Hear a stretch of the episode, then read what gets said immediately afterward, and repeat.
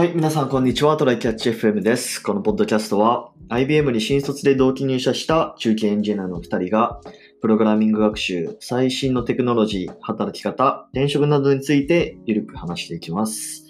ではよろしくお願いしまお願いす。します。えーっと、2週間くらい前なんですけど、はい。えーっと、3年ぶりくらいにうん。フェスに行ってきました。ほうほうほうん。う。で、何のフェスなんか、どのフェスとかっていうのは？あのー、な、なんて名前だったかな？山彦フェスっていう名前でうん、今年初めてできたフはいェスらしいんですよ。で、えー、御殿場であって、ほうほう。うん、御殿場の中富士山めっちゃ見えるような野外ステージみたいなとこあって、まあそこで、まあ結構小規模。えっと、バンドも、うんまあ普通デーズあるんだけど、バンドも2日で10バンドくらい。ああ、それは確かうんに小規模だね。で、朝、朝の10時くらいから始まって、夕方6時くらいに終わるみたいな、すごい健全なフェスで、そうだね。でも、ただ時間に対してバンドの数的に結構1バンド長くやる感じ？そうだったかな。あ、でもそんなでもないのかな。えーっと、まあ40分、4、50分くらいかな。1バンドあたり。で、えーっと、あ、そう、ごめん。午前からはやってなかったのかな午後くらいからバンドが始まって、でそれ以外にもなんかいろいろ出し物があって、まあ一つは、なんかその、マーケットみたいなのがあるんですよ。その、まあその御殿場のなんかちょっとキャンプ場みたいなところでやってるから、キャンプ用品売ってる、まなんかお店とか、あとは、なんか雑貨とか、なんか革細工とか売ってるお店がまあいろいろ出てたりだとか、あとねその、ライブの、に関する物販じゃなくて、割とじゃそこでなくて普段からやってるとこの物販。そうそうそうそうとかあってあともう一つの目玉が、うん。あの、サウナがあるんですよね。お前、サウナ好きだな。まあ半分これ目当てで行ってるんだけど、なんはいかテントサウナが経験、あの体験できるみたいなコーナーがあって、えで、まあその、そのフェスのところの一角にそういうエリサウナゾーンみたいなところがあって、ー、うん。まあテントが10個くらい立ってて、うん。で、まあテントも大小あるんだけど、まあ10人くらい入れるものもあったり、まあ4人くらい入れるものもあったりみたいな、まあちょっといろいろあって、で、ちゃんと水風呂とかもあって、で、あのー外気浴できるところももちろんあって、で、あの、テントサウナっていう初めてだったから、うん。まあすごいいい経験でしたよ。水着が入るの？ん？水？あ、水着で入る水着で。あ、そうそうそうそう。水着で入る。持参だよね。なんか、使い捨てか、レンタルってしなさそうだよねっていう感じがしたけど、どうなんだ？そうだね。するのか？確かレンタルはなかったような気がする。うん。はいまあでも、すごい良かったですね。で、まあそれサウナ入った後、まあバンド、2、3バンドくらい見て、聞いて、うん。まあでも、あのサウ、サウナ入ってるところでも、なんか、バンドの演奏とか聞こえてくんのよね。まあ、敷地う内だし。ん、そうそう。で、まあ、鳥の、あの、その時、離れ組っていうバンドで、まあ、あの、俺のめっちゃ好きなバンドなんですけど、離れ組を聞いて、で、しかも鳥なんだけど、離れ組が、その鳥でも、なんか、あんまり人と接触しないくらいの、なんか、混み具合。なんか人と人の間に、まあ一人分くらいのこうスペースがあるくらいのなんか混み具合で、なんかすごい良かったっすね。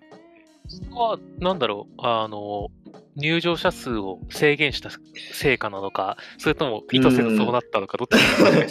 それはどっちなんだろうな、わかんないけど。でもまあ全体的に空いてて良かったっすね。うん結果成功だよね。ちょうどいい人の混み具合というか。そうそうそうそう。ぜひまた来年も行きたいなと思えるようなフェスでしたね。山彦フェスね。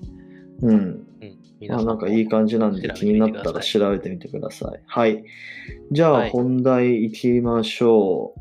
えっとね、本題、今日の話なんですけど、はい。えーっと、なんかたまに、あのーまあ、実家の両親、まあ、母親なり父親なりから、うん。まあ、結構そのパソコンの使い方教えてくれみたいな、パソコンに借りたスマホとか電話かかってくるんだけど、うん。どうコス、コスだけはどうすか？なんかそういうのあったりする？ああ、まあ、たまにはあるけど、うん。どうだろう？意外と使えてるとか、あの、あ結構 IT リテラシーが 高めな。高いかっていうと、まあでも昔から使ってる？もううちになんかし、あまあ、ある種自営みたいな感じなんだけど、あの、あ、はいはいはいはい。自営でもない、自営でもないけど、あの、あうん動きとして自営に近いちょっと特殊な職種なんだけど、ああの、なんだろう。昔からちょっとそれに関してパソコンを使う必要があって、もうなるほど Windows 95、98ぐらいの頃から家にパソコンあったから、うんうんうん割と親も使い慣れてはいるって感じ。なるほどね。で、まあ、例えばさ、うんえーっと、親がスマホを買うから、うん。なんか格安 SIM を入れたいとかね。あー、難しいね、出てくるじゃない。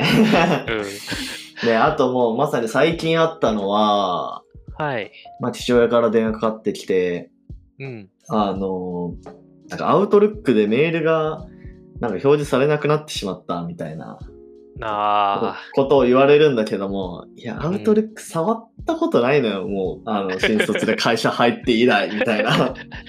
いや、レガシープロジェクトに入ったらね、もう、あの 内部用のメールがアウトルックで受け取るように、なんか規定されてるそうそうそう。で、まあ、で、まあ、いや、それもう Gmail にした方がいいよという話もしつつ、まあなんか、いろいろね、やりとりしてたんだけど、やっぱね、まあ、そうやってこう何回もこう、親から電話かかってきて、あのそのわかんないことに対してこう、サポートするみたいなことやってると、まあ、だんだんノウハウ溜まってくるんですよ。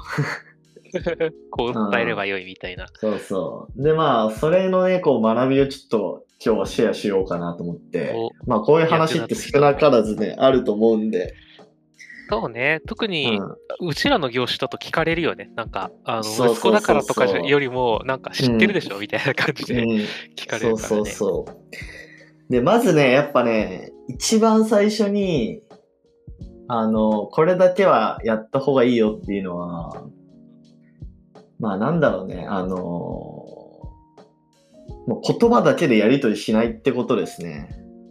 なんか電話越しで、なんかメール出ないんだけどとか言われて、で、まあ相手がどういう画面見てるかもわかんないし、なんか自分でなんか、その推測して、え、じゃあここここはどうなってんの？とかって言ってもさ、それをちゃんと正しく見てるかもどうかわかんないし、うん。だから、やっぱりあの、ズームとかでつないで画面共有をする。うん、っていうのはやっぱね、マストでやらないと、うん。無限に時間が解けていくなっていう感じはある。わかる。うん、もう、コールセンターのバイトとかしてた時ね、もう音声だけでやるのマジ大変だった。そう。それでなんか、あのーもうほんと昨日とかもさ、うんその Gmail に移行したとか言って、うん。でも、なんか Gmail めっちゃ遅いんだよね、受信がとか言われるんだよね。おうん。なんか Gmail のアドレスにメール送ったら、なんか全然届かなくて、30分後くらいに来るみたいなこと言ってて、で、えって思うじゃん。うん。で、やっぱ Gmail よくわからんしな、遅いな、みたいなこと言ってるのよ。うん。うん。でそんなわけはないと。デフォルトですらそうならんよな。そうそうそうそう。で、まあなんかその時はまたなんかね、電話越しでね、ああだこうだ言いながらなんか30分くらい話してたんだけど、うん。いざ今日画面をつないで話してみると、あその画面共有して見せてもらうと、うん。なんかね、Gmail に、その、別のメールサーバーのアドレスをあの、なんだろうな、つなげて、その、そのメールサーバーから取ってくるみたいな設定をなんかね、業者にしてもらったらしくて、あなんかそのああ X サーバー上に、X サーバーってあるじゃない？そのレンタルサーバーの。でそこで作ってるメールアドレスがあって、それはなんか変えれないらしいのよ。ずっと使仕事に使ってて。あ、うん。そういうのあで、る。それを Gmail で受信しようとしてて、うん。なんかそのメールサーバーの登録画面みたいなところに、そのうん。ね、X サーバーを登録してて、ねうん。で、それは確かに、なんか Gmail がそのサーバーに問い合わせする間隔が、なんか、20分に1回とか30分に1回とからしくて、うん。なんかそれは仕方ないことらしいんだけど、なんかやっぱそれ画面見ないとわからないなっていう。ん？変えれないっけ？その辺の設定って。いや、なんか調べるとね、なんかスクリプトを組むと間隔を狭くできるみたいなとこあるんだけど、そんなむずいんだっけ？そっか。うん。そうそう、Gmail デフォルトの設定だと、なんかその、なんていうのあの、ポーリングっていうのかな、まあその問い合わせる、サーバーに問い合わせる間隔を狭めることはできないみたいで、おーなんかそういう企画みたいな POP3 とか使って、大学の頃とかさ、大学のメールアドレスを転送するようにしてた、転送っていうか、するようにしてたじゃん。あの辺ってうんうんうん結構リアルタイムだった覚えがあるんだけど、同じ感じできないのかな？うん、だから多分 Gmail、ちょっと話それちゃうけど、Gmail からその X サーバーを見に行くんじゃなくて、X サーバーで受信した瞬間に Gmail に転送するっていう方が多分リアルタイムに近いことができるんだよね。そうだね。うん。その方が良さそうではある。うん、まあだからそうすれば、みたいな話をしたんだけど、うん、やっぱ Gmail なーみたいな、もう、先入観持ってんのよ。Gmail は使いづらいみたいな。新しいものに、ちょっとそうそうそうそうそうそう。うん。いや、でもかといってなんかアウトルックち使い続けてもまたなんかめんどくさいと思うよ、みたいな話をして。うん、まあだからやっぱ一つ目は、一つ目っていうかまあ結構そこが大事なんだけど、画面共有ちゃんとするっていうことですね。そうだね。なんか、一回実家とかに帰って、あそうそうのそやれる機会があるんだったら、まずは画面共有してつ通話ができる状態っていうのだけ作ってから戻ってくると、すべてが楽になりそうだよね。う。そうそう。だからね、この年末年始とかにね、帰って、まあ、ズームのね、使い方をちょっとレクチャーしておくと、まあ、かなりやりやすくなるんじゃないかな。まあ、なんか本当見えない状態でさ、口だけで言うのって結構ね、しんどいよね。なんか例えば、なんかこの、なんだろう。ブラウザの×ボタンを押してとかって言ってもさ、ブラウザって何とかさ、うん。なんか、なんだろうな、今日、今日昨日であったのは、なんかその Gmail を、なんかデスクトップアプリを使ってんじゃないのとかって聞いたら、デスクトップアプリって何とかさ、でブラウザで開くのとデスクトップアプリ開くのまた別の話だから、みたいなこと言っても、その違いすら分かってないみたいなことがあって、うーんってこう、なるじゃん。それは宮地の翻訳力が足りてないかもしれないぜ。うん上げるんだ、IT リテラシーを。だからね、うん、やっぱりリモート操作するのが一番楽ですよ。うん。それになんか、間違った操作をされた時が多分一番大変で、なんか、ここまで戻って、ここからやり直しみたいなのが、一番伝えづらいと思うんだよね。だかそら、うね。もうマジで右手、右だからじゃないとリカバリーとか効かない気がするなっていうのはある。うんうんうん。まあでも、その親の、うんその IT サポートに限らず、うん。えーまああらゆる IT サポートというか、まあ例えばうんバグ報告されるじゃないですか。我々エンジニアやってると。はいなん。かそういった時って、やっぱちゃんとそのバグが起きてるうん。その場面というか、事象を目視しないと、なんか、バグフィックスしようにも難しいなっていうのはあるよね。そうね。せめて再現手順を教えてもらえればって感じだよな。そうそうそうそう。まあよくあるのがさ、まあなんか、うんここここのシステム動かないんですけど、とか、うまく動かないんですけどっていう、まあ、報告ってめっちゃあって、うまく動かないって何ですか？みたいな。なんか表示、うんいつも表示されてるのが表示されないんですけど、とかね。うんうんうんうん。それが普段とどう違うんじゃい？みたいな。そうそうそう。だからやっぱね、そういうのはやっぱ画面共有して見せてもらうとか、うん。まあなんかビデオ撮って見せてもらうとか、っていうのをやっとかないと、まあなんか妄想でなんか、も問題解決のトラブルシューティングをし始めるとね、時間が山のあのように溶けていくから、そこは気をつけたいですね。うん。うん。まあなんか、そういうね、ノウハウとかってやんないとわかんないし、なんかちゃんと工夫というか、あの、ノウハウを使うとすげえ楽になったりするから、そうそうそう。貯めていきたいし、あの、僕らも欲しいよね。うんうんうん。ちなみにうちの会社はですね、まあうちの会社に限った話じゃないけど、あのゲームデーってやつたまにやってて、お？あの、エンジニアで集まって、うん。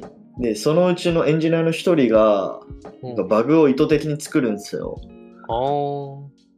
で、えっと、用意ドンでうん、あの、そのトラブルシューティングをするみたいな。あ、どん、えっ、と、症状は分かってるの、うん。それとも症状は分かってる。でも症状もあなんかそのなんだろうな家庭家庭というかそのシチュエーションを勝手に作って例えば PDM さんからこういうなんか不具合の問い合わせが来てます。原因を特定してくださいみたいな。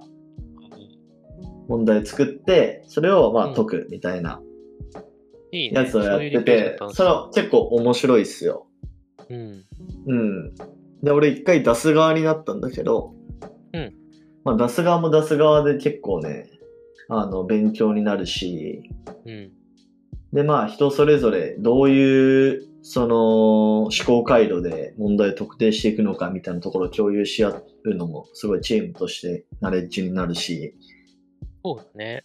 うん。で、早い人はどういうね、あの、プロセスで、その原因にたどり着いたのかとか、うんうん。うん。っていうのがあるから、あの、これは結構おすすめな、なんだろう、取り組みですね。そうだね。なんか昔さ、いなんか今もうやめたって聞いた気がするけど、どっかの系の企業が、あの、なんだろう、定期的に、あの、障害かなんかをわざと起こして、でああの もうリアルなつもりで対応させるみたいな、原因とかを教えないでみたいなやつあったよね。なんかそれ Google でもなんかね、やってた、やってるみたいな話を聞いたことがあるような気がして、しかもなんかその障害の時に、あのーなんだ、そのマネージャーや、もう音信不通になるみたいなシチュエーションを作って、なんか一人に頑張らせるみたいな、一人にだったか忘れたけど、まあとりあえずなんかそのマネージャーのいない中で頑張ってみるみたいなのを、まあ避難訓練だよね。ね宇宙飛行士のなんか緊急時訓練みたいな。そうそうそうそう。のね、まあやってるところあるでしょうね。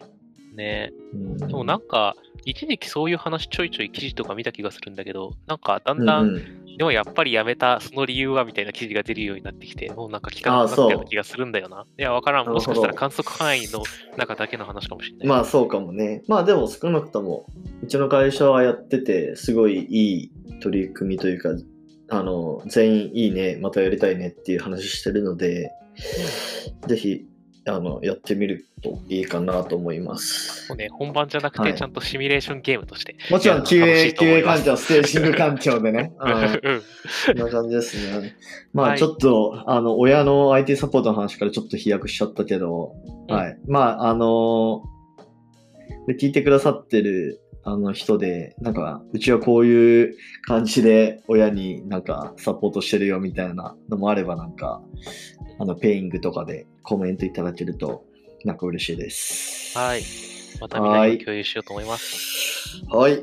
では、こんな感じでですね、週2回のペースで配信しているので、Apple Podcast もしくは Spotify でお聞きの方は、ぜひフォローお願いします。えまた、質問箱の URL を概要欄に貼っているので、質問、コメントなどを送っていただけると嬉しいです。では、今週は終わりこんな感じで終わりましょう。ありがとうございました。ありがとうございました。またね。